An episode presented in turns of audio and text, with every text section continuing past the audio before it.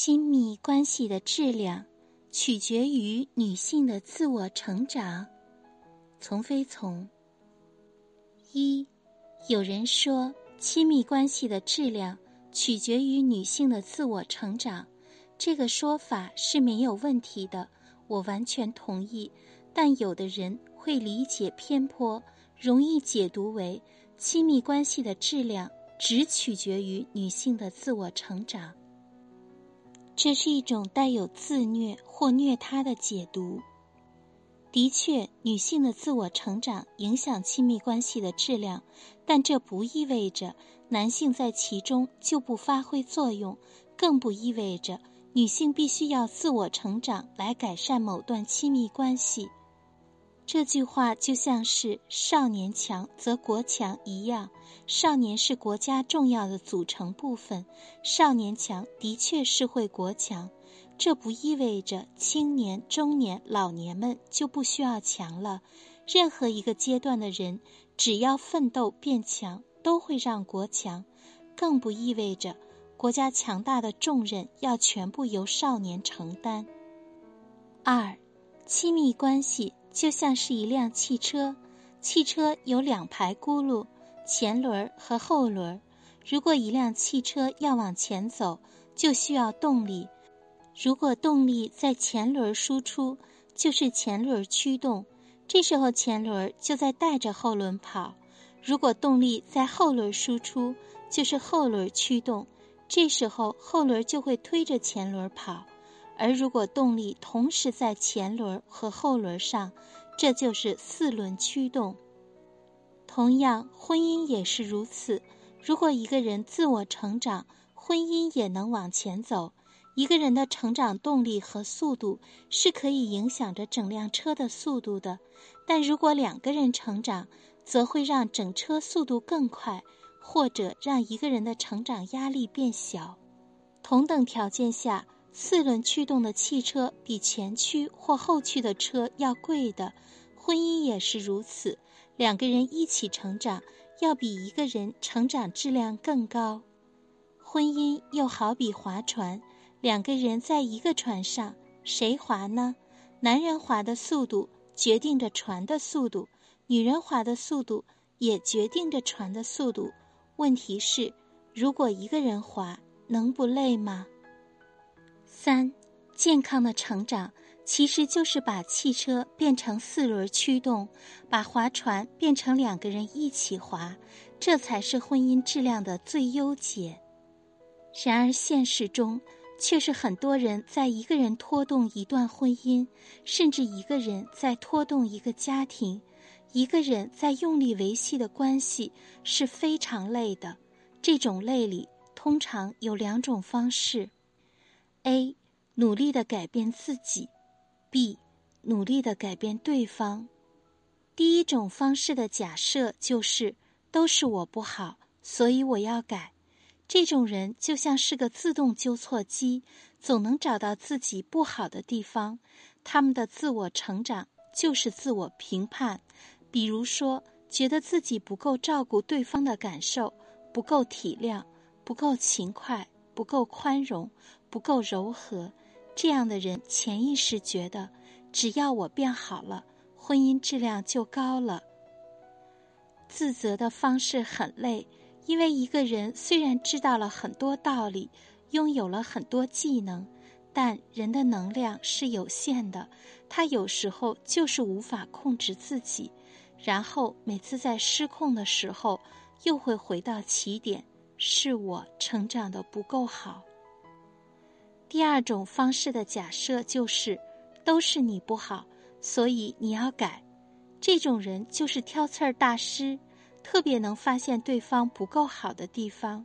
他们的自我成长就是对对方的不好有了理论支持，觉得对方没有共情能力，以自我为中心，偏执型人格等。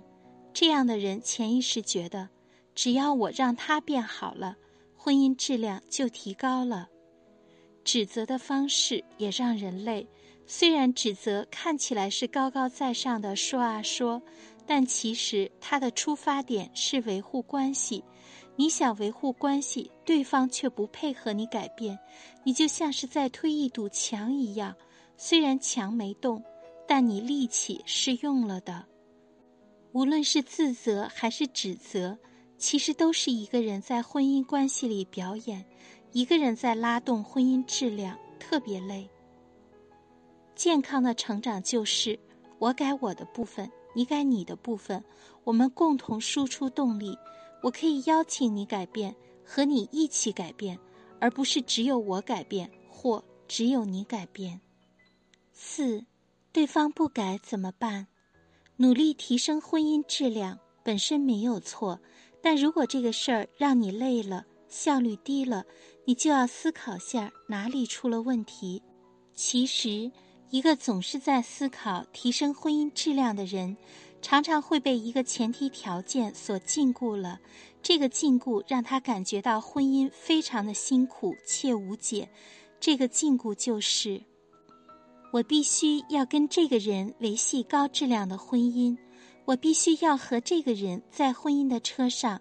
他不输出动力，我就要一个人输出动力，要么推，要么拉。而且这段关系必须要好到一定程度。既然对方没有那么大的动力提升婚姻质量，你为什么要去提升呢？对对方来说，婚姻质量没那么重要，你为何如此着急呢？真的是非要提升不可吗？如果是，为什么他可以坦然偷懒，看着你一个人干？为什么他对于婚姻可有可无？而你却一个人这么介意。女性的自我成长决定亲密关系的质量，但亲密关系的质量并不是特指跟某个人的关系质量。女性的自我成长可以让女性更有勇气选择关系，而不仅是维护某段关系。及时换条赛道，换个系统，换个队友，也是自我成长的一部分。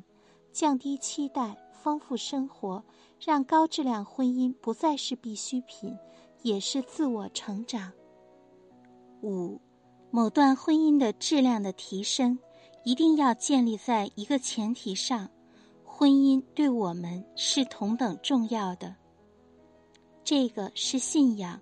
一个组织、一个企业、一个团队，一定要有同样的信仰，才有可能发展好。如果只是头部的几个人带动，那整个组织就会非常累赘。就像是一个企业，如果只是老板或者销冠在努力，业绩的确是能提升，但这是何苦呢？一个良好的组织，这时候就应该进行统一思想或精兵简政。因此，在你婚姻这个组织里，比如何提升质量更重要的是。